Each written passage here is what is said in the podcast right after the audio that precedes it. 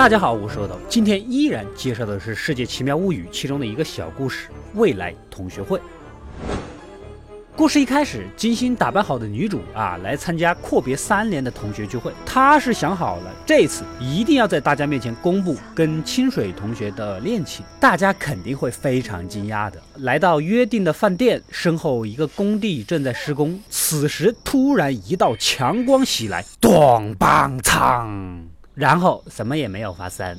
女主走进饭店，来到订好的包厢，推门一看，四五个大叔大妈正齐坐于此，好像是进错了门儿。女主呢，有些尴尬的赶紧退出来，可看门口的那个招牌啊，明明写的就是自己班的同学聚会啊啊！先进去问个究竟。再次进去，其中一个秃瓢老汉直接就拉着女主进了屋，大家嘘寒问暖起来。终于来啦，好久不见呐，这么多年还是没有变呐。所有人都把他当成同学一样，开始回忆过往。可女主啊，一个都不认识，一脸的黑人问号。接下来，这些大叔大妈们准确的叫出了自己的名字。知道自己不喝酒的习惯，一副很熟的样子。女主呢，很诧异的连问了几个问题：咱们班的班主任的绰号啊，学习委员的名字啊，班上几个小八卦呀。大叔大妈们都对答如流，还能说出其中的一些小细节，俨然肯定就是同学聚会没跑了。可女主跟他们年龄差距这么大，怎么可能呢？女主再仔细一看，大叔大妈们确实也有一点眼熟啊。还真的像是同学们长大后的样子，其中还有自己的结婚对象清水哥啊，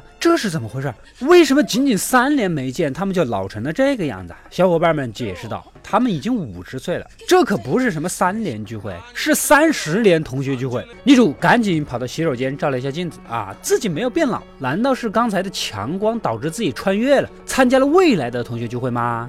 平复一下心情，女主再次回包间，可这一次居然又回到了即将毕业的时候。小伙伴们都聚在教室里聊天，看来又是穿越了。许久不见，女主忍不住跟大家闲聊，谈起各自的梦想。小伙伴们有的想从政改变国家，有的想要开店当老板，有些想要当演员。正当女主准备说出自己梦想的时候，门外似乎有人在喊她。循着声音走过去，再一开门呐，居然又回到了刚才的包间。感情刚才是回忆往事啊！女主询问大家现在的情况。想当初想从政的，现在成了公务员；想当演员的呢，现在成了家庭主妇啊，专门在老公面前表演，你们懂的。想开店的呢，也开了，过得最好的就是清水君了，开了个公司当了老板。看着大家都过得不错，女主十分开心。此时又听见有人叫她，一愣神，女主又回到了教室。在小伙伴们的追问下，女主也说出了自己的梦想。她只想做一个美丽的新娘，而且就是跟清水君在一起。可这句话还没有开口，突然一块奖牌掉了，清水君赶紧冲上去护住了女主，结果自己的手被割伤了。恍惚中又回到了现在，原来刚才又是回忆。女主把清水君单独叫出了包间，之前为了保护她留下的伤疤呢，依然还在。含蓄中，女主问他还记得当年的约定吗？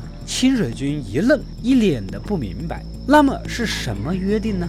有些失望的女主转身回包间，走到门口，却听到小伙伴在那里咕哝了什么，说什么一看到女主就会想起不愿想起的事儿啊，快没有时间呐之类的什么奇怪的话。这明显就是他们有什么秘密瞒着自己啊！女主想要问个清楚，可大家都在那里装傻。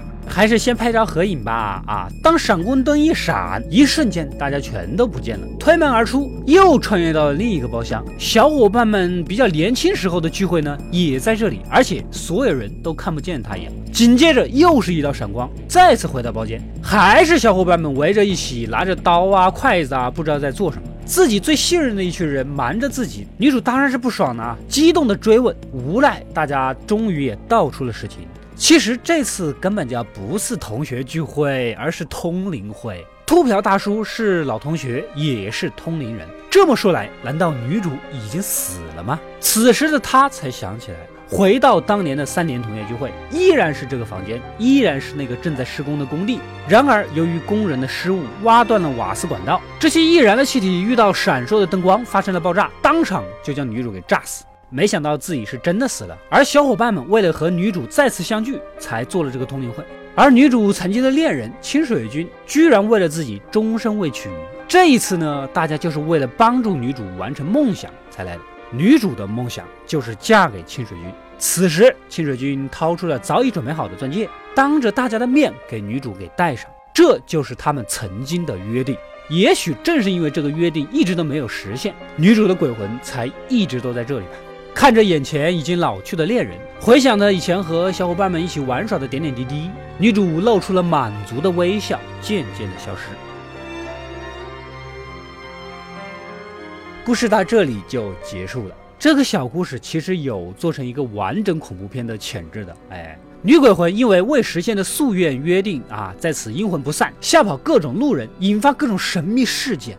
单纯少女和同伴深入挖掘真相，根据线索找到了当年的那一群同学，然后一起举行仪式，完成了鬼魂的夙愿。鬼魂认清了自己，坦然离开，一切又回归了风平浪静。好了，我可以去写剧本了。我们下期再见。